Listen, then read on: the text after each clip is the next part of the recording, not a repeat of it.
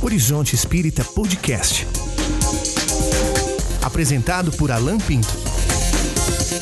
Ouça também os episódios anteriores através do seu agregador preferido ou ainda diretamente no Spotify. Visite nosso site horizonteinfinito.com.br para maiores informações.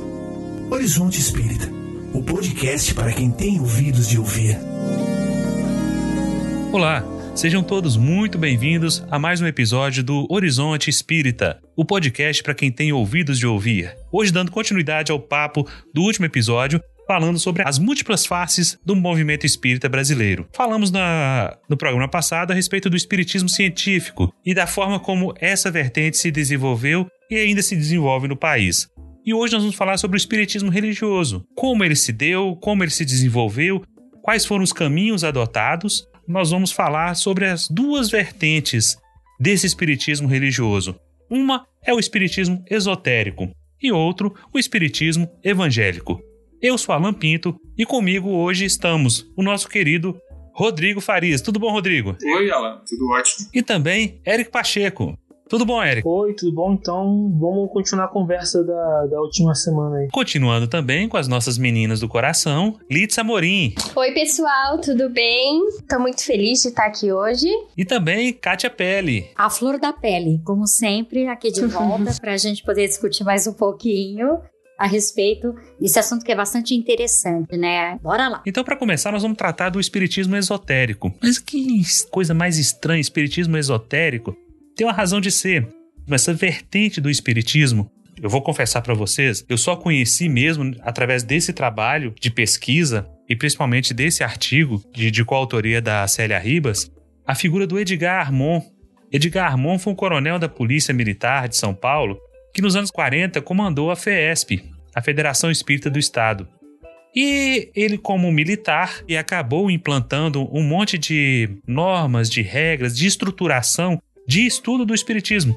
O Edgar Armon, ele surge como alguém que foi capaz de unificar e de dar uma estrutura formal dentro do movimento espírita. Ele, como militar, as pessoas o chamam de comandante, ele implanta grupos de estudo em São Paulo mas eu não quero muito falar sobre Edgar Armon. Eu vou deixar isso a cargo das meninas do estado de São Paulo, Kátia Pelle e Litz Amorim, porque elas vivem isso mais na prática. Eu queria que vocês falassem um pouquinho mais sobre essa vivência de vocês aí com relação ao Edgar Armon. Quem foi Edgar Armon? Então, do, do que eu conheço de Edgar Armon, eu conheci pela boca do meu pai. Meu pai era um frequentador do, lá da FESP, lá no centro de São Paulo, ele dava inclusive palestras lá, estudou, fez o Aprendizes do Evangelho com Edgar Armon. Quem foi Edgar Armon? Edgar Armon foi policial, muito metódico, muito inteligente, cheio de boa vontade, mas pouco discernimento científico, vamos dizer assim. Porque de boa vontade todo mundo, todos nós espíritas temos, né? E somos seres bem dotados de vontade. Enfim, esse militar como a maioria, gosta tudo de muito metódico, muito bem separadinho, organizadinho, ele percebendo que tudo era muito solto, tudo era muito feito sem nenhuma prescrição, sem nenhum cuidado, segundo o ponto de vista dele, ok? Ele viu uma necessidade de criar cursos, criar metodologias, até mesmo de trabalho e de, de desenvolvimento desse trabalhador dentro das casas espíritas aqui em São Paulo. Como militar, com facilidade da palavra, interessado, porque ele, segundo consta, eu não tenho como comprovar isso, ok?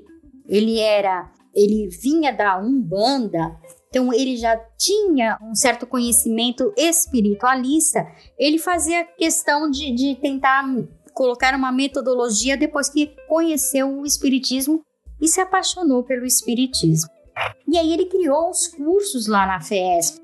Foram cursos bastante é, interessante, importante, pra, pelo menos aqui no estado de São Paulo, grande parte dos centros espíritas ainda se utilizam bastante das metodologias do formato, inclusive, com alguma atualização, com alguma mudança, mas Das casas que eu conheço, a maioria ainda se utilizam, por exemplo, do curso de aprendizes do Evangelho, dos cursos de introdução ao Espiritismo, depois os dois anos de básico.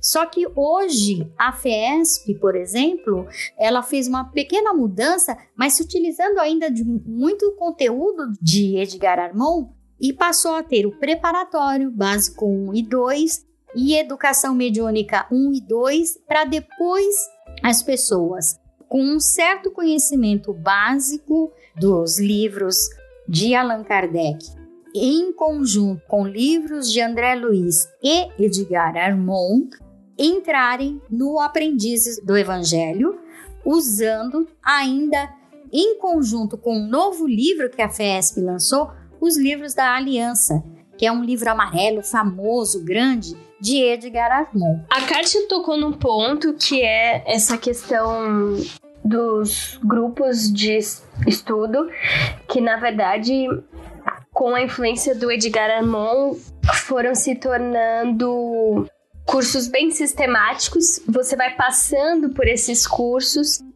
e conforme você cumpre cursos e certas tarefas que são solicitadas, por exemplo, a famosa caderneta que você escreve sobre as suas tentativas de reforma íntima, você vai ganhando títulos. E na Aliança Espírita Evangélica, que foi um sistema é, de casas espíritas criado pelo Edgar Amon quando ele sai, né, da FESP.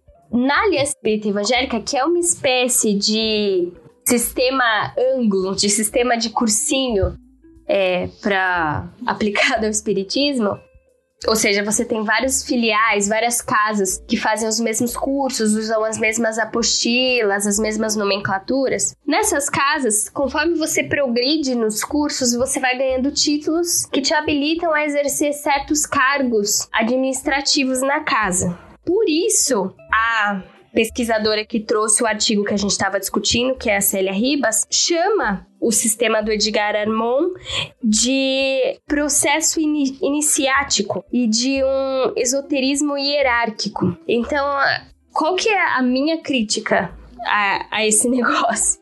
Que você começa a criar hierarquias entre as pessoas conforme o tempo de estudo que elas tiveram, os títulos, então acaba criando um sistema de diferenciação entre as pessoas artificial. Então, só se você terminou o curso de oito anos que você pode se candidatar a determinados cargos ou a exercer a mediunidade. Então, por exemplo, na Aliança Espírita Evangélica, você participar de uma reunião mediúnica é super complicado. Você tem que ter seis anos de curso, entendeu? É, aproveitando que você está falando do aprendizes do Evangelho, eu fiz aprendizes do Evangelho nos moldes de Edgar Armand, com direito à cadernetinha, a fazer o desenvolvimento semanal de novas virtudes e principalmente de descrever as nossas falhas nessas cadernetinhas que eram depois avaliadas pelos expositores e monitores do curso e chamavam a gente de canto para conversar. Olha que interessante, parecia é, o que na Igreja Católica se chama do quê? Daquele local onde as pessoas vão contar os seus pecados. Confessionário. Confessionário. Obrigada, moça. Então é assim, era mais ou menos um confessionário onde você tomava uma bronquinha de leve, porque o espírito adora consolar, só que ele consola é, dando bronca muitas vezes.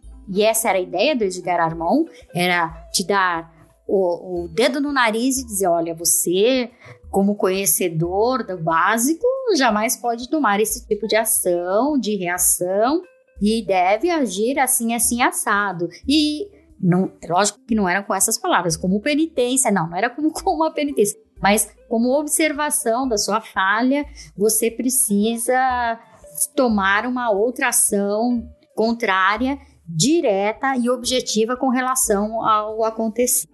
Então, é, isso era semanalmente. E depois, no final, você passava por uma bancada, que essa bancada te avaliava mediunicamente se você teria condições de passar de ano. Olha que interessante. e recebi a nota, tá? É exatamente esse ponto que eu ia tocar. Outra, uma outra forma de definir o sistema do Edgar Armond é como um sistema mágico, sacramental. Porque você acredita no sistema mágico sacramental que coisas que você faz aqui na Terra automaticamente marcam o lugar espiritual que você está. Então, por exemplo, você fazendo o curso de aprendizes do evangelho, você passa exatamente o que a Kátia falou, por uma banca em que os médiums vão consultar os espíritos para descobrir se você pode fazer parte de uma fraternidade espiritual. Então, ainda em vida, você é inserido nessa fraternidade. E aí o discurso que rola dentro do, do sistema é que se você errar, se você deixar de fazer caridade, se você não se comportar bem, você pode sair dessa fraternidade espiritual. Enquanto qual é a visão de espiritismo que eu tenho, que é influenciada pelo Herculano? O Herculano escreveu críticas ao sistema da Aliança Espírita Evangélica no livro Centro Espírita, e também inspirado na pedagogia espírita, na tese da Dona Encontro e tal. Qual é a minha crítica? É que a ideia que a gente tem de evolução, ela é natural, ou seja, Cada pessoa durante a sua vida vai passar por um monte de processos altos e baixos, problemas, e a vida vai tensionando e naturalmente você vai se desenvolvendo. E você não precisa se preocupar em fazer parte da fraternidade de espíritos X ou Y, porque a solidariedade entre os espíritos é universal. Enfim, o, Edgar Armand e o seu sistema apostilado ajuda a ler o Kardec como uma coisa revelada. É aquela história. Para quem é martelo, tudo que ele vê pela frente é prego. E isso se explica muito bem pela própria origem do Edgar Armand. Duas grandes características podem justificar todo esse rigor, que alguns diriam até que é um rigor pedagógico, né, o rigor da palmatória. Primeiro, a estrutura militar, né, a filosofia militar do Edgar Armand e do outro lado, a, os graus da maçonaria, porque ele também era maçom. Então, quando ele cria essa escola de aprendizes do evangelho, ele usa justamente essas duas características principais. A disciplina militar aliada aos graus da maçonaria. Então, por isso que você tinha que, depois de tal etapa cumprida, você passava para a próxima, você passava para a próxima. E essa característica de achar que, mudando de patente, vamos dizer assim, eu alcançaria mais ainda um lugarzinho meu lá no, no nosso lar. e do Edgar Armand vem um monte de coisas ainda que a gente fica pensando assim, não, isso tá no, no, no movimento espírita, isso, a gente tem mania de confundir movimento espírita com espiritismo, isso tá no espiritismo, muitos dizem assim, mas qual é a origem? Por exemplo, do Edgar Armand vem a questão da apometria, vem da cromoterapia, a, os grupos de vibrações vinda justamente de um pedido do Bezerra de Menezes em função da Segunda Guerra Mundial, ele estabelecer a, o tal dos grupos de vibrações para que a espiritualidade, isso, gente, justificativa do Bezerra de Menezes, para que a espiritualidade pudesse ter material para trabalhar na Segunda Guerra Mundial, para receber os espíritos do outro lado. Então criavam-se esses grupos de vibrações, tudo com Edgar Armand. E as preces cantadas, essa questão que você falou da, das preces aí, Litsa, tem também essa origem do próprio Edgar.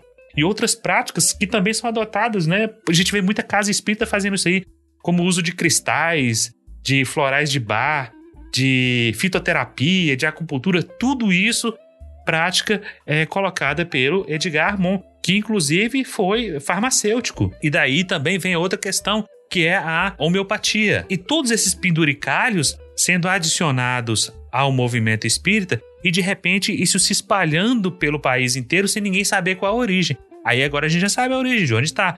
Vem tudo do Edgar Armon. É só uma observação, é, a ligação do espiritismo com a homeopatia não vem do Armon, é anterior. Na verdade, ela está muito lá atrás, pelo menos aqui no Brasil. Inclusive, a América Priori fala disso do outro lado, você tinha homeopatas que também se misturavam com magnetismo animal, antes mesmo do espiritismo ser criado na França e chegar aqui. E não custa lembrar que o próprio Bezerra também receitava muita coisa de homeopatia. Então, um dos problemas que os espíritas tinham na época da, do Código Penal de 1890 né, que criminalizava diversas práticas, tanto do espiritismo quanto de religiões afro, etc., era a questão que era considerado charlatanismo, né, exercício indevido da medicina, que era também o receituário mediúnico, que era extremamente comum nos centros, porque afinal o Brasil é um país pobre, as pessoas não podiam pagar consulta no médico é, profissional, então iam consultar médiums. E a boa parte dessas receitas é, feitas assim eram receitas homeopáticas, que eram mais baratas. Então, assim, isso precede o hormônio, isso vem diretamente do século XIX. Eu não sei se houve algo parecido em outros países. Na França, por exemplo, eu sei que o Kardec fala alguma coisa sobre homeopatia. É, ele fala da homeopatia. O Hahnemann está na codificação, né? o fundador da homeopatia, o espírito dele participa, é mencionado lá entre os espíritos da codificação, mas aqui no Brasil é, essa coisa tá, tá bem misturada desde o início. O Hahnemann, inclusive, dá comunicações na revista Espírita, né? Inclusive tem Sim. comunicações do Hahnemann. Além disso, tem também a questão de que o Edgar Armand, na, nos seus livros, nas apostilas, ele leva muito o espiritismo para um lugar de revelação dos espíritos superiores, um lugar onde tem pouco espaço para que a gente faça o espiritismo no sentido de compreender o espiritismo como uma filosofia iniciada por Kardec e que é um trabalho nosso tentar continuar, ou seja, fazer um diálogo das ideias espíritas com as problemáticas, com as questões do nosso tempo. Então, o espiritismo dentro desses centros da Aliança Espírita Evangélica, mas eu acredito que também dentro dos centros que são daquele grupo do chamado espiritismo evangélico, que não são ligados ao Edgar Armand, o espiritismo ficou com uma aura de sagrado e essa essa aura de sagrado impede que se possa fazer uma discussão franca e respeitosa sobre as questões que a gente enfrenta, né, na contemporaneidade. Aí vem a figura, a implantação do dogma. Falar, será que existe nosso lar? Será que existe em colônias? Aí não, não pode. Pois é. Outra coisa que é interessante também do Edgar Armand é o uso de termos orientais, porque havia um forte apelo do Oriente, tanto pelo guia dele, né, que era o, o Razin, quanto do próprio Ramatiz que também estabeleceu muita comunicação no círculo do Edgar Armand. Então, termos como chakra, karma, plexo solar, isso tudo vem dos mestres do Oriente e se populariza dentro do movimento espírita pelas mãos do Edgar Armand. Exatamente. Foi Edgar Armand quem lançou no movimento espírita, pelo menos aqui em São Paulo, os centros de forças, os chakras e as, os demais corpos perispirituais. Tudo isso advém desse Razin aí e do outro que você falou do Ramatiz. Essa questão que vocês estão falando sobre passe, homeopatia, outras práticas de tratamento espiritual, como terapias com luz, com cristais, com plantas, etc, etc, é uma questão bem interessante. Eu acho que, além de interessante, ela é problemática. Em que sentido? Bom, Kardec fala sobre o passe e ele tenta simplificar como uma emissão de vibração, como algo parecido com uma prece, só que com imposição de mãos. E o Kardec faz um esforço nas obras dele de, de dizer assim: olha, quando você faz uma oração, não importa qual é a fórmula que você usa, não importa se você reza em hebraico, se você tá rezando para lá, é, o que importa é a intenção, né? É muito mais o fundo do que a forma. E o que eu sinto que aconteceu com o passe no movimento espírita, ele, bom, ele sempre foi um ritual, porque a gente aplica o passe, mas a gente não tem uma comprovação científica por A mais B de como ele funciona. Só que ele foi se tornando um ritual em que a forma foi ganhando uma importância num nível que os centros se consideram que uns são melhores que os outros porque uns dizem tais palavras e, a, e ativam o plexo X, ah, o outro usa cristais, o outro é a luz. É a ideia de técnica. Então eu, eu acho que aí se perdeu a ideia do Kardec de que a vontade de ajudar, o desejo do bem era a essência das vibrações. Daí o motivo de, de a gente estar tá falando do espiritismo esotérico. Porque todas essas coisas, todos esses penduricalhos, eles acabam se infiltrando e de repente a gente não sabe de onde veio. Né? Porque quando você pergunta, tá, ok, vocês estão usando cromoterapia, por quê? Ah, não, porque foi instrução. Instrução de quem? Ninguém sabe dizer. Virou uma colcha de retalhos. É, acho que eu comentei com vocês que eu, eu dou uma eletiva na universidade sobre novos movimentos religiosos. E, bom, eu incluí o movimento Nova Era, né, New Age, essa maçaroca, essa grande salada de práticas e crenças, algumas importadas do Oriente, outras trazidas de outras tradições esotéricas, você mistura tudo e faz uma versão personalizada de religião, né? Tarô, ufologia, duendes, cristais. O que estou ouvindo vocês falando, eu lembrei de um conceito de um autor que eu é, tive que estudar um pouco, chamado Walter Hanegraaff. Ele estuda o chamado esoterismo ocidental, que são todas essas tradições é, místicas, muitas delas iniciáticas, que ajudam a compor o que hoje a gente chama popularmente de esoterismo aqui nesse lado do mundo. E ele diz uma coisa muito interessante sobre Nova Era, que eu acho que se aplica perfeitamente a algumas questões sobre o espiritismo que a gente já tratou. Ele diz que os profitentes da Nova Era, as pessoas que seguem essas práticas todas, essas correntes todas, é, ele chama de esoterismo secularizado. Por quê? Embora sejam crenças que digam respeito à área do domínio do religioso, né, da fé, mas elas são tratadas como técnicas como conhecimento, como ciências, e muitas vezes se apresentam como tal. Então, na verdade, me parece que é até natural, mais uma opinião semi-herética aqui, é natural, talvez, que muitos espíritos misturem essas práticas todas com o espiritismo pelo simples fato, como você bem disse, Litsa, a gente aplica o passe, mas a gente nunca comprovou de fato por A mais B que ele funciona. Então, se o próprio passe, que é uma coisa que é tão é, comum, né, tão relacionada ao espiritismo, se a gente tem esse, essa lacuna, né, ele, ele também acaba sendo exercido como um ato religioso de fé, qual é tanta diferença entre aplicar o passe, sei lá, aplicar cristais sobre o chakra X com a cor tal. No fundo, a gente está combinando crenças e é, os espíritos ficam brigando, ah, mas essa é uma prática espírita, essa não é. Mas, na verdade, tanto uma como outra não tem a âncora de sua comprovação. Falo do ponto de vista da comunidade científica, óbvio, não estou falando da vivência cotidiana, onde você vê lá que muitas vezes as pessoas melhoram com tais práticas e passa, etc. Mas o que eu estou dizendo é que essa é uma discussão muito interna nossa. Né? Se olhando um pouco de fora, é como se é, a gente brigasse muito para dizer quem é o amigo invisível mais legal. Se é o Batman, o Super-Homem ou o Zezinho, meu doente particular. De, de novo, a, a, falta nossa, né, de, de uma maior, sei lá, maior investimento talvez em, no âmbito da ciência, né, do, famoso tríplice aspecto que ficou meio capenga, faz com que a gente fique muito vulnerável a esse tipo de mistura. É isso. Tem um texto interessante do Céu e Inferno, no capítulo 10, que Kardec fala sobre a intervenção dos demônios nas manifestações modernas. Ele vai dizer assim: não é preciso, na comunicação com os espíritos, para evocá-los, nem fórmulas, nem palavras sacramentais ou cabalísticas, que não se precisa de nenhuma preparação, nem de nenhuma iniciação, que o emprego de todo sinal ou objeto material, quer para atraí-los, quer para repeli-los, é um efeito e o pensamento basta. Ou seja, aqui é claramente Kardec dizendo que a forma não importa, não importa a essência, né?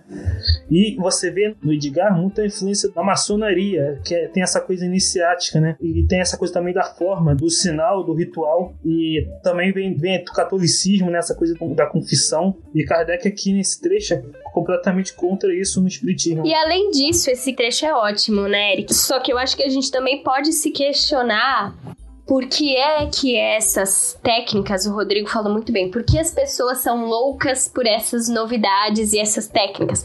Por que, que a pessoa vai num centro tomar passe, no outro fazer o tratamento com cristais e no outro fazer cromoterapia? E aí a gente poderia se questionar o quanto que a gente, como movimento, ainda fica preso numa religiosidade mágica de cura. Eu quero uma cura para minha doença, eu quero uma cura para minha depressão. O que é legítimo.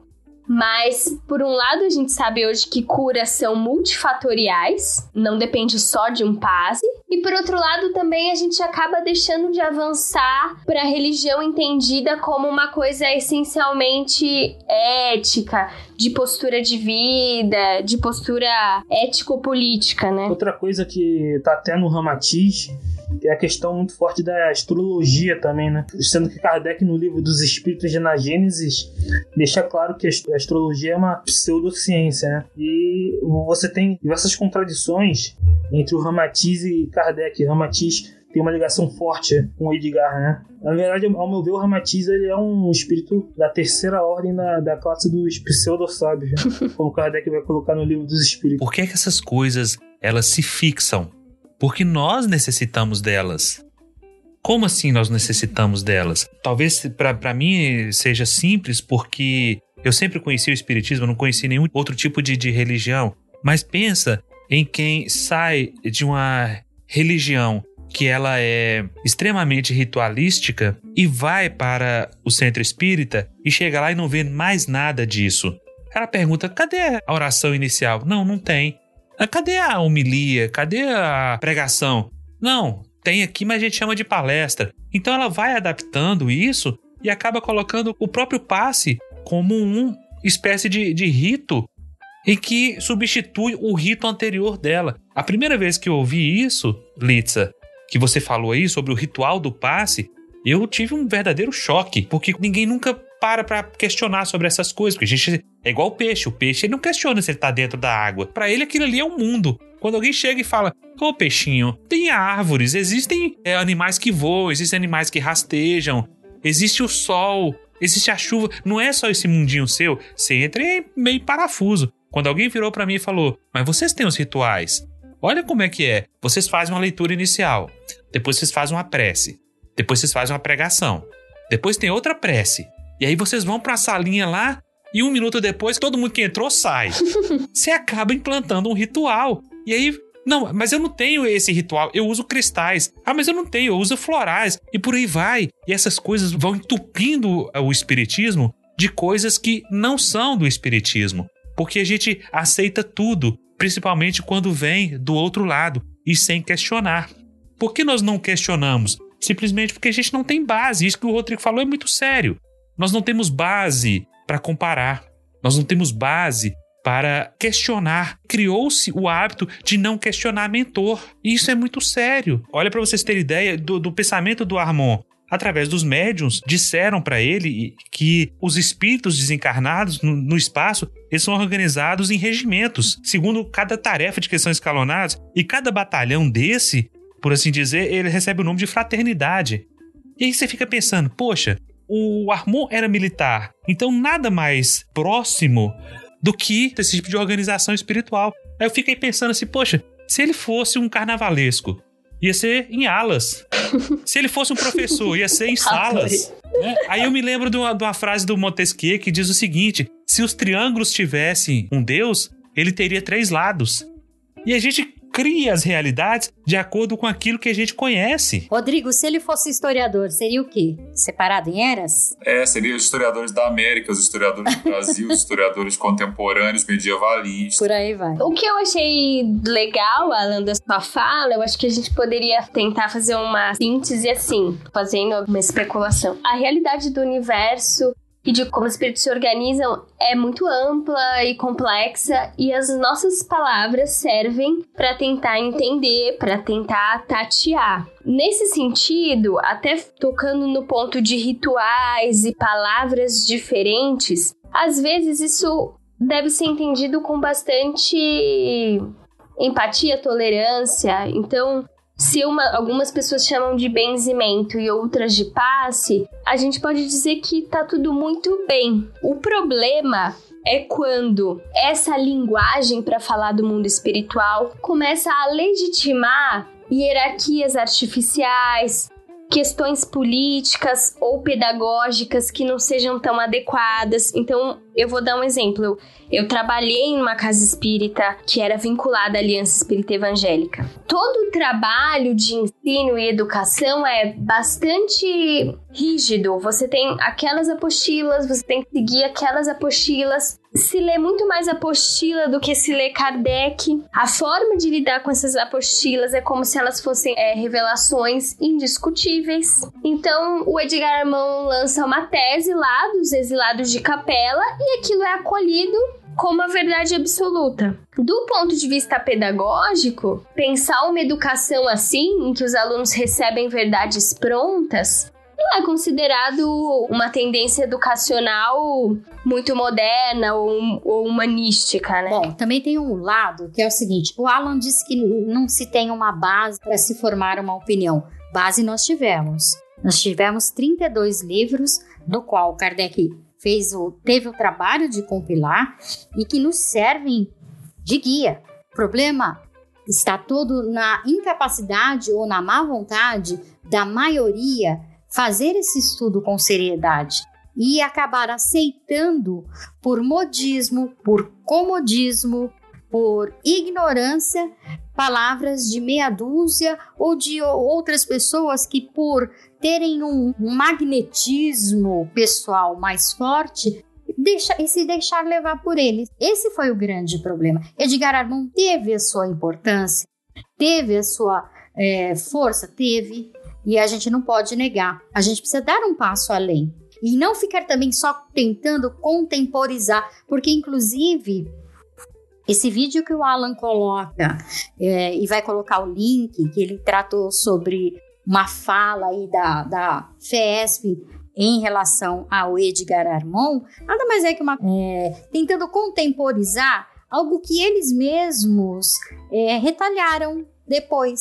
É muito interessante isso. A gente precisa. É uma espécie de, de correção de um erro do passado, né? Uma correção, não. Eu, eu, eu diria que é uma, um maquiamento. Está maquiando o problema, floreando um problema que eles identificaram e para tentar contemporizar, entre aspas, eles fizeram esse vídeo de homenagem. A verdade é essa. Edgar Armand teve o seu papel, foi num momento, num contexto, que hoje, observando sobre esses olhos que a Litsa trouxe, que você bem falou e que o Eric citou do céu e inferno, não cabe mais. E a gente não pode ficar passando a mão na cabeça por isso. O que a gente tem é que estudar este passado, entender que esse passado não foi tão correto com a base que nós temos dos 32 livros e precisamos avançar. Só que a gente avançou um tantinho em algumas questões, mas em outras Infelizmente, acabamos dando entrada numa outra fase, no, dando abertura para um outro movimento dentro do próprio movimento espírita, que é o do religioso. Saímos daquela exacerbação do esoterismo e entramos no religioso, que é outra chaga no meu ponto de vista, ok? Eu colocaria a questão assim: a questão não é, é julgar a trajetória de, do Edgar Armand. Ele, como todo espírito, tem a sua trajetória e vai continuar e deu a sua contribuição. A questão é: qual é a melhor forma de fazer educação nos centros espíritas? Seja uma educação para conhecer o espiritismo, para pensar o espiritismo, fazer avançar o espiritismo, mas também uma educação é, mediúnica. Então, falando do aspecto mediúnico, algumas críticas que eu faria são você ter um longuíssimo período de estudo para poder começar a observar o fenômeno mediúnico ou participar. Isso é terrível, tem pessoas que saem jovens de 20 anos que saem das casas espíritas e vão trabalhar na Umbanda, no Candomblé, porque lá eles acolhem a mediunidade de jovens. É, tem um outro problema, perde-se a naturalidade dos estudos e das práticas mediúnicas. Então, eu já vi todo mundo que faz o curso passa por uma avaliação mediúnica. Então, você fez o curso, você entra numa salinha, vão ter seis médiums prontos para receber uma mensagem para você. Só que por algum motivo que sabe Deus qual é, se estabelece uma ordem de que primeiro vai falar o médium na posição A, depois o médium na B, depois o médium na C. Quando a reunião mediúnica deveria ser pautada no princípio de naturalidade todo mundo tá lá unido, quem é que tá sentindo inspiração para mandar uma mensagem agora? Então, infelizmente, eu mesma já presenciei mensagens que eu achei que parecia que aquele médium tinha sido obrigado e que ele deu uma mensagem meio estranha, assim, porque era a vez dele. E às vezes a coitada da pessoa nem queria, nem tava com uma vontade. É só que se fez uma estrutura tão artificial, tão controlada, que prejudica a fluidez da coisa. E mediunidade é uma questão de naturalidade, de sentir aconchegado, se o fenômeno acontece ótimo, se não acontece tudo bem. Fica parecendo aquela história, né? Eu não, eu não posso falhar. Isso. E para não falhar, o que, que eu faço? Eu invento. Quantas fraudes, quantas mensagens inventadas são criadas nesses momentos? Isso, isso é sério. Isso é bem sério, exatamente. Mas para falar de mediunidade, a gente vai ter que ter um episódio só sobre isso. Então, vamos encerrar esse bloco por aqui e vamos pro próximo bloco: o Espiritismo Evangélico. Espiritismo Evangélico. Nós temos o início desse ramo lá com o Bezerra de Menezes, sua gestão na FEB. A FEB já começa como constituída por aqueles que venceram a batalha entre os religiosos ou místicos e os científicos. E os religiosos, na figura do Bezerra de Menezes, é que constroem as bases fundamentais da FEB. E quem é que entra nessa fundação? Entram as obras de Kardec, isso previsto no estatuto da própria FEB. Entram as obras complementares ou auxiliares e entra Jean-Baptiste Rusteng com os seus quatro evangelhos ou a revelação das revelações. E aí você pega a personalidade do Bezerra de Menezes, que era um devoto de Maria de Nazaré, e junta a revelação das revelações e você acaba trazendo para dentro da doutrina espírita o reforço do braço religioso em detrimento do científico e do filosófico. Isso tudo fruto de quê?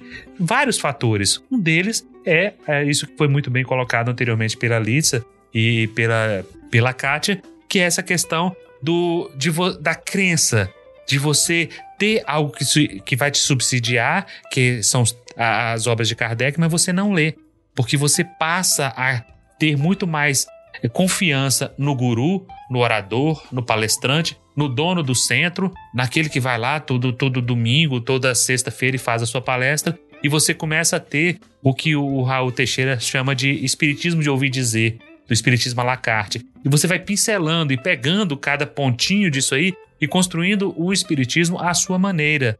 Porque é muito mais fácil você crer do que você saber, do que você conhecer. 32 obras de Kardec, cinco livros ou mais, né? São mais livros que isso, e revista espírita. Mas para que se eu vou lá e o palestrante vai falar para mim, sei lá, de, de, de, Boa Nova, vai falar de, de Nosso Lar, e eu vou aprender tudo com eles. Ou se eu não tenho isso, o mentor da minha casa vai falar, vai dar a mensagem, e eu passo a crer que tudo aquilo que eles falam se expressa como a mais absoluta verdade. Já começamos por aí é o, o, o movimento, como você falou, os científicos, eles perderam completamente a, o debate ali, né? É, foram o Torteroli hoje é completamente esquecido, né? Inclusive você teve uma psicografia do Chico Xavier depois da morte do, do Torteroli, do Torteroli falando que se arrependia do que ele tinha feito de ir contra os planos do Ismael, né? Então, aí você teve o Bezerra de Menezes assumiu a presidência da FEB, instituiu o Rusteng e depois você veio o Chico Xavier, né? Que veio nessa mesma linha, né? Inclusive, lá no Coração do Mundo, Padre do Evangelho, tá lá Rusteng descrito como um dos auxiliares de Kardec. E quando o Chico apareceu, é aí que se tornou impossível os científicos voltarem, né? Porque aí o Chico ele no programa Pinga Fogo lá, ele popularizou muito essa visão do espiritismo religioso, né? Depois teve o Haroldo Dutra Dias, que aí trouxe uma visão bem biblicista. E você tem a obra do Chico, que ao meu ver tem inúmeras contradições com a obra kardeciana. O problema maior está justamente nisso aí, que a gente falou lá no bloco anterior, de você questionar.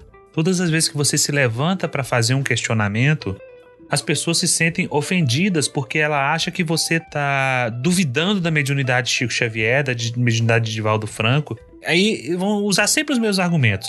Quem é você para falar de Chico Xavier?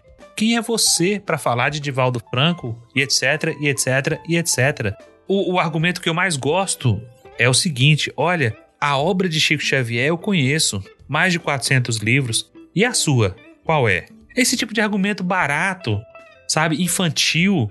Peraí, a gente não tá questionando mediunidade de ninguém. O próprio Kardec nos incentivou a isso. Não tem que passar tudo pelo crivo da lógica e da razão?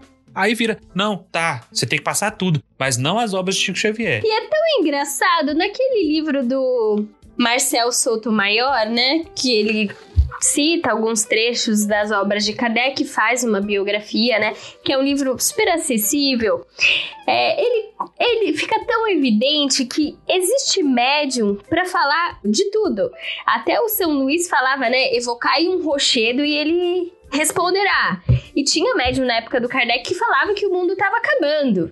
E olha, o mundo não acabou até hoje. Então, assim, se a gente considerasse o Chico Xavier e o Divaldo Franco simplesmente humanos e os espíritos que falam através deles são humanos, então os espíritos que falam através deles também têm o seu viés cultural, as suas limitações, e a gente trata eles como amigos. Então, por exemplo, eu tô aqui conversando com o Alan. É, o Alan pode falar uma coisa, eu vou dizer eu concordo com A, não concordo com B, e segue a vida. O Alan continua tendo o mesmo valor e eu tenho o mesmo valor como ser humano. E da mesma forma, esse espírito que escreveu Brasil, Coração do Mundo, Pátria do Evangelho, tinha uma visão de mundo que incorporava Rusteng, que era diferente de Kardec. E as pessoas têm a liberdade de criticar e tomar uma posição, né? Isso não significa demonizar o outro, mas significa que os debates, as ideias nos chamam a tomar posições. Aliás, o Brasil Coração do Mundo Pátria do Evangelho,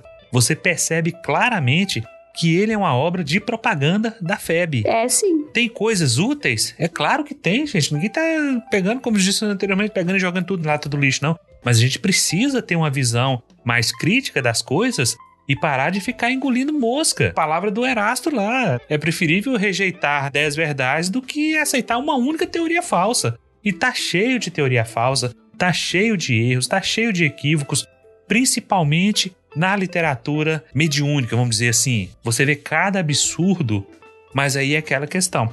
Quando meu pai começou a conhecer a doutrina espírita, ele foi até a biblioteca da União Espírita Mineira, lá em Belo Horizonte.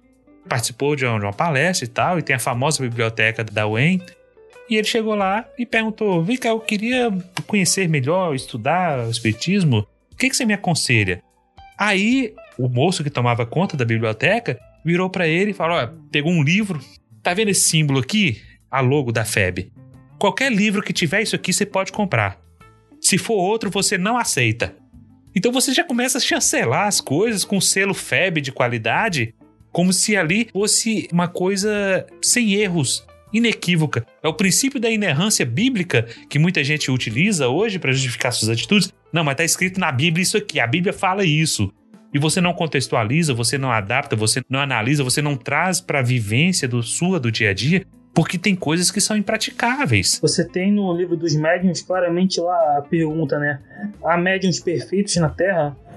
E, e os espíritos vão responder que não há médiuns perfeitos na Terra. E, e eles dizem que os bons são os que são menos enganados. Ou seja, não é nem que eles não são enganados, é os que são menos enganados que são os bons. Qualquer obra você tem que separar o joio do trigo ali. É claro que vai ter coisas boas, mas você tem que é, separar o que tem de bom e rejeitar né, o que tem de ruim. Inclusive, para mim, essa visão que existe no mundo espírita hoje, de que você não pode questionar, a meu ver, ela vem muito do Emmanuel, né? Você tem um caso, que inclusive está na biografia do Chico, que o Chico, ele pediu, né? Ele falou, eu quero talvez parar de escrever, né?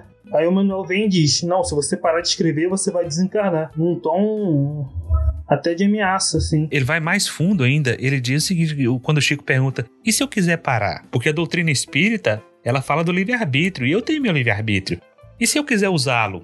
Aí a ameaça do Emmanuel, ela é clássica. Vai dizer para ele é o seguinte: olha, se você quiser parar, os espíritos superiores estão autorizados a te retirar do corpo. E você para e pensa por um instante, gente. Primeira coisa, isso é ameaça de espírito superior fazer? Segundo, se nós somos espíritas, se nós conhecemos todo o trajeto da nossa vida, nos reconhecemos como espírito imortal, morrer é tão ruim assim? Ser retirado do corpo é tão difícil assim? É um prêmio. É ameaça. Você acabou de minar o seu próprio argumento. Não, pois é, mas eu digo o seguinte: se, se você é espírito, se você conhece que você é um espírito imortal, ser ameaçado dessa forma não é tão ruim assim. Eu acho que é, muitos problemas se resolveriam se a gente entendesse que o Emmanuel é um ser humano. e que, nesse sentido, ele era um guia e ele ajudava. E ele, inclusive, né, os guias têm relações próximas com as pessoas que eles guiam, né? Então, às vezes você tem uma relação conflituosa, difícil entre aqueles dois espíritos. Eu acho que a gente tem que também saber lidar com a imperfeição da vida. Por exemplo, eu sei que no começo da carreira do Chico, ele mandava as mensagens que ele psicografava pro Herculano para perguntar: e aí, o que, que você acha, né? Que é uma atitude é, humilde e interessante que todo médium deveria fazer, né? Compartilhar com as pessoas e falar: e aí, vocês acham que é uma mensagem coerente, boa, etc, etc. E aí o, o Chico faz os seus romances, escreve seus livros, que ele tem direito de fazer. Os livros têm a marca da época e da pessoa que ele era, do, da, dos espíritos que ditaram os livros. O problema é quando vira guru. Então, algumas pessoas dizem, quando o Chico Xavier começa no Pinga Fogo a responder sobre tudo, como se ele tivesse resposta para tudo, como se ele falasse em nome dos espíritos superiores sobre tudo, aí perde um pouco a cara de uma doutrina que tem uma tentativa de debate racional, filosófico, científico e vai virando uma revelação, né? Um, um mestre que revela a sabedoria superior. O né? fato é que nós entramos num período religioso extremo e, na verdade, esse período se iniciou lá com Rustang, a época de Kardec, que foi muito bem aceito pelo Bezerra de Menezes, que incutiu isso na, na FEB, e que depois disso, com o Chico, isso foi enraizado através dos seus livros, através desses espíritos, como você bem disse, Litsa, humanos, imperfeitos,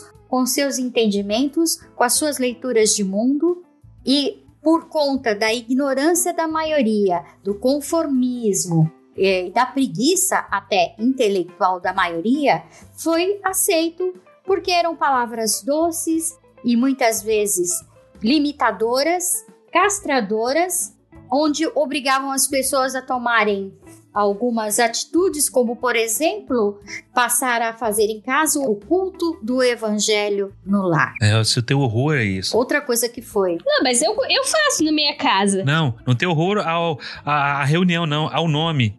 Culto do Evangelho no Lar. Ai. É só o nome. Eu tenho horror ao nome, por favor. Mas eu entendo. Mas quando é obrigação, é um problema. Mas é assim: é, tivemos essa, essa implementação nesse religiosismo, onde as pessoas pararam de usar a razão, de usar o, o raciocínio, a lógica, o bom senso e passaram a aceitar, como você bem disse, Litsa, o guru. O que o guru fala, tá falado. O que ele entende, tá entendido e segue o líder. E a partir disso, nós perdemos qualidade, perdemos capacidade de raciocínio e passamos aí o quê? 50 anos de louvor dentro do centro espírita. Eu me lembrei, olha que curioso, vou fazer uns paralelos. Pensa que o Chico Xavier, em nome dos espíritos superiores, é, deu aval para a ditadura militar brasileira de 64, enfim.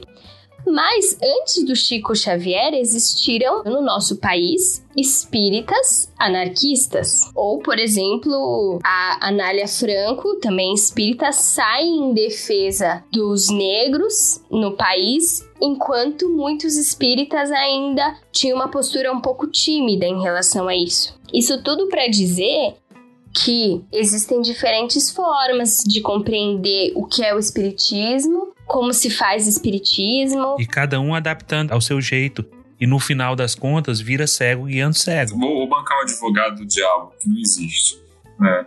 É, é, quase, é quase por instinto. Quando eu vejo todo um grupo indo muito na mesma direção, eu automaticamente começo a ir na direção oposta, espírito rebelde. Eu sempre identifiquei quando a gente discute essa, esse eterno debate sobre espiritismo ser ou não religião, ou se for, quão religioso ele deve ser, etc, etc, etc. E agora que eu tenho razões acadêmicas, estudado um pouquinho mais de religião como tema em geral, né? Já falei isso antes em outros episódios, assim, passando.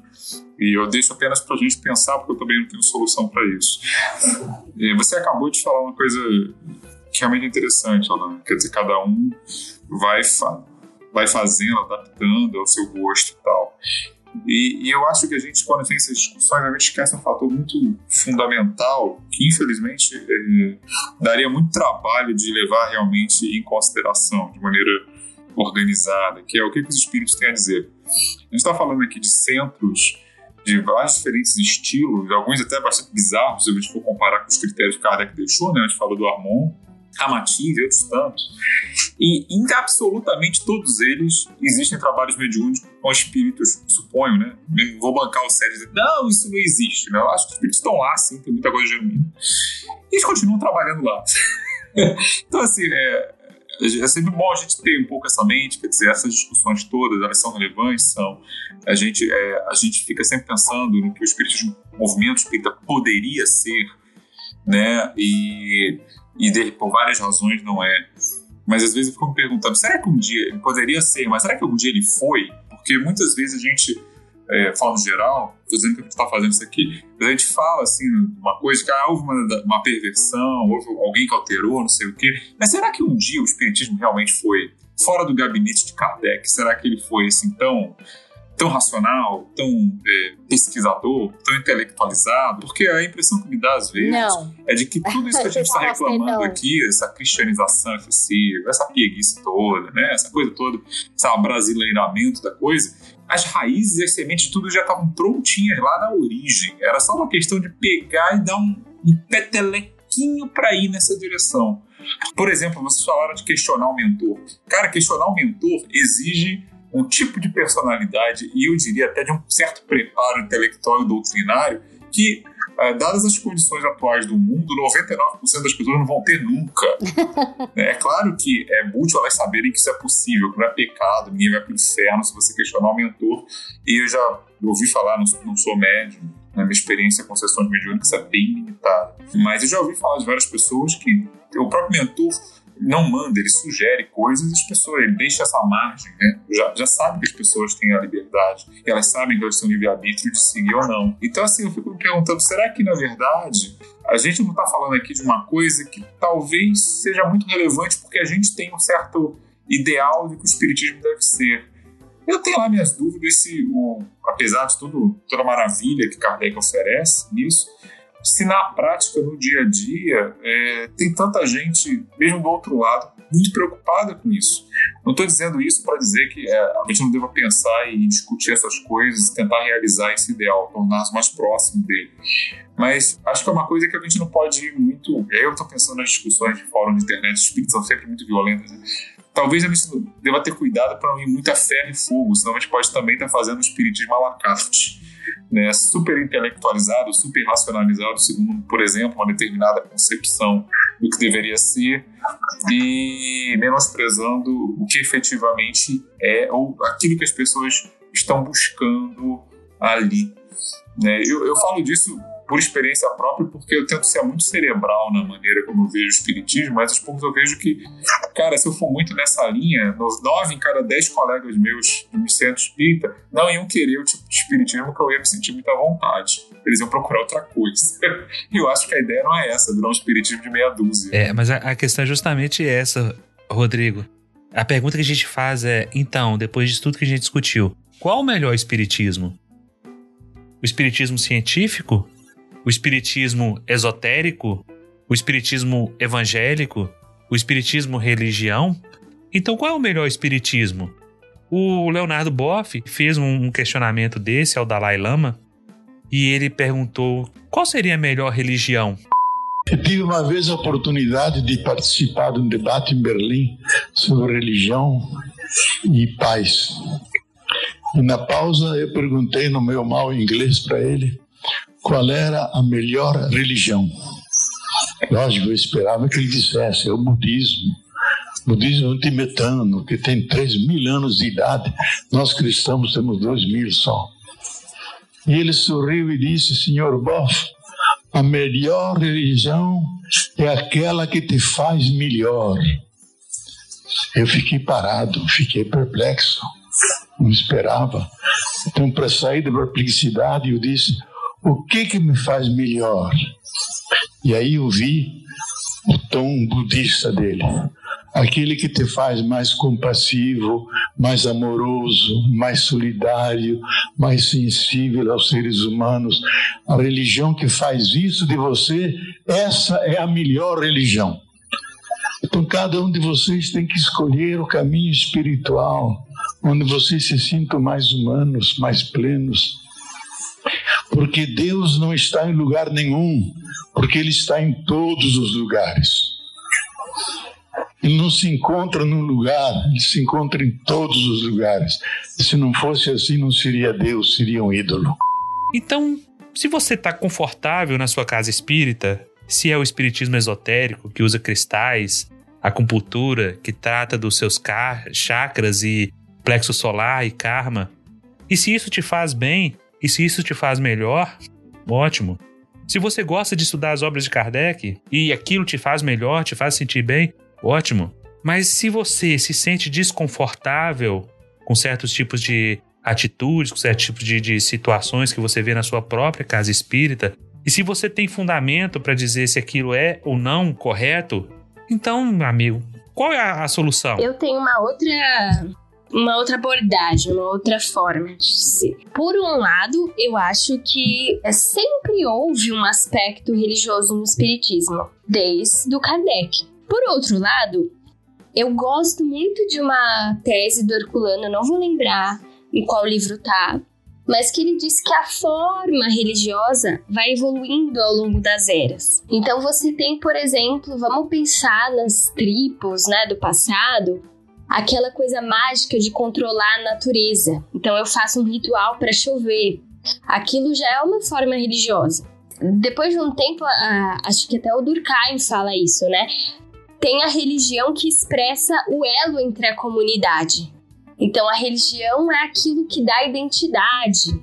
Mas eu acho que chega um momento em que a religião se torna uma moral de inspiração que é capaz até de criticar a comunidade para transformar a comunidade. E o Weber também fala que a característica das religiões proféticas, ou seja, cristianismo, islamismo, judaísmo, são religiões que vão saindo do tabu e vão para religiões de ética, é, nas quais a forma de você se ligar com o transcendente é sendo ético.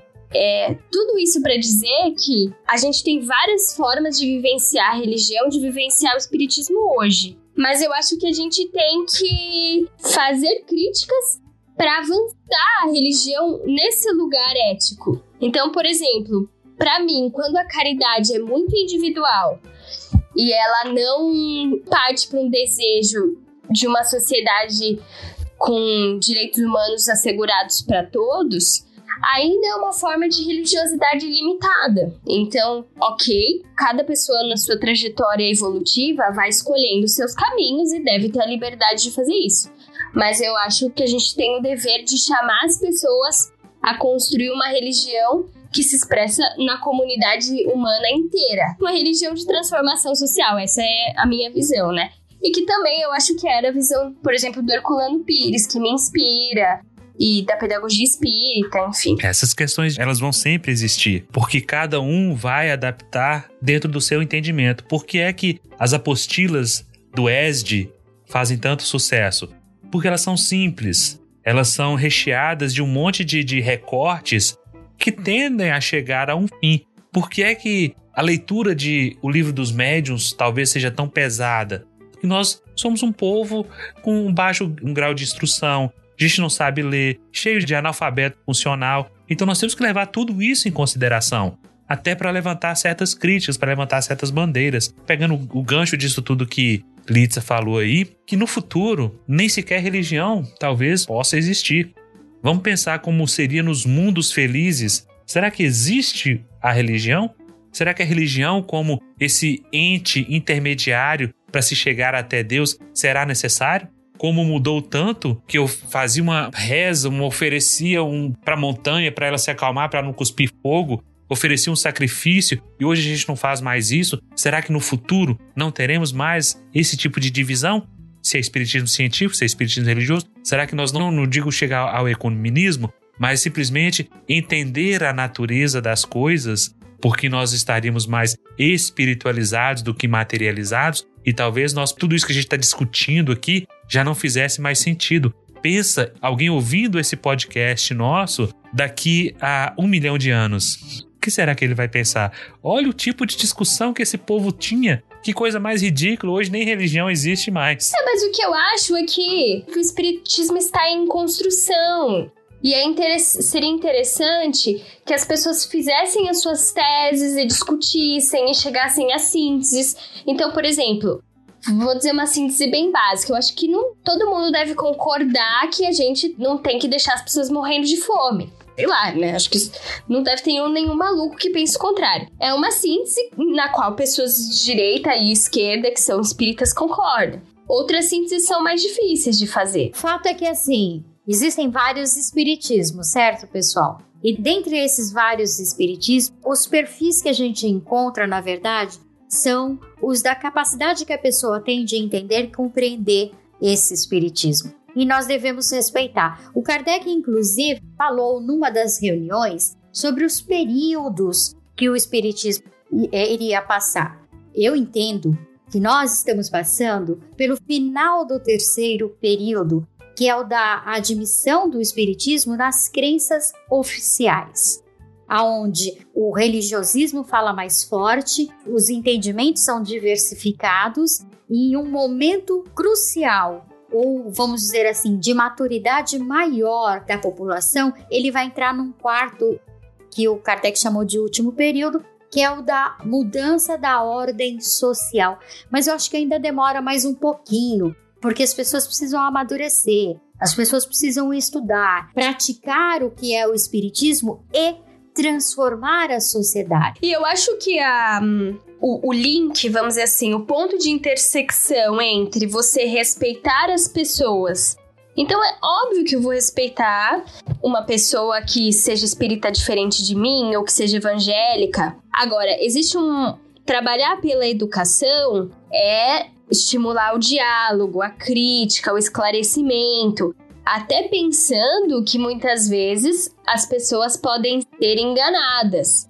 Então, o exemplo clássico são líderes religiosos corruptos que cometem abuso sexual e, e dizem que essa é a vontade de Deus. Enfim, o, o que eu quero dizer é que a gente também não deve ser passivo e dizer cada um com seu entendimento, valeu, falou. Isso seria um, um elitismo, um desprezo pela educação, pelo diálogo.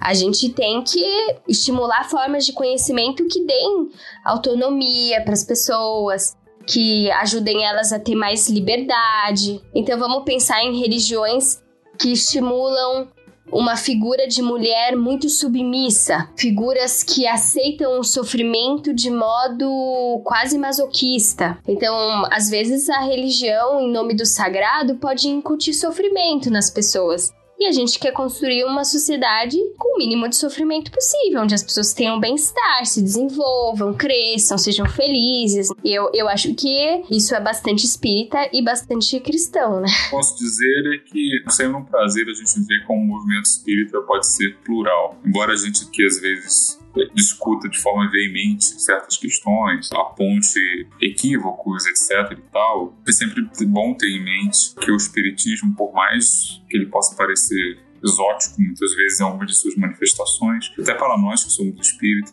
ele é na verdade um projeto que não é apenas nosso, né, de encarnados e desencarnados. E se a gente acredita numa providência divina, de que existe alguma espécie de coordenação e articulação do movimento espírita, como também de outros tantos movimentos religiosos, filosóficos, etc., atuando, de alguma maneira as coisas acabam se acertando. Quer dizer, ele acaba cumprindo ali a, a sua função. É claro que cabe a nós sempre tentar ver as melhores maneiras para se alcançar esse objetivo. É, nem sempre o que a gente vê que as coisas estão indo tão bem como poderiam. É, e esse é nosso papel.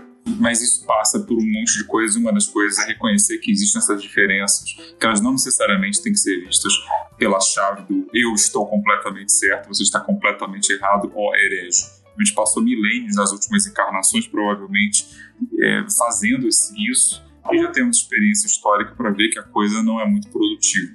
Então a gente está tendo a chance hoje em dia é, de tentar fazer diferente, né? tentar fazer o espiritismo como um todo, os espiritismos, melhor dizendo, é, se tornarem melhores, e aí se faz pelo diálogo, pelo estudo, inclusive, como a gente está fazendo, dialogando com quem está fora do movimento, está olhando para cá, identificando padrões, percebendo tendências, e finalmente sempre olhando para a nossa origem, para a nossa raiz, para as diretrizes que Kardec e os espíritos da codificação deixaram. Quer dizer, seja lá qual seja a nossa opinião sobre o espiritismo hoje, acho que a maioria de nós vai concordar que ele ainda pode ser mais do que é.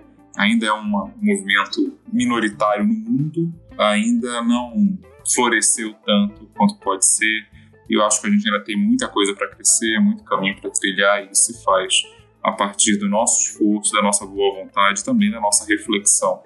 Né? Porque, como já disse o próprio Zé Raul Teixeira numa palestra, amor sem conhecimento vira preguiça, né? vira chatice.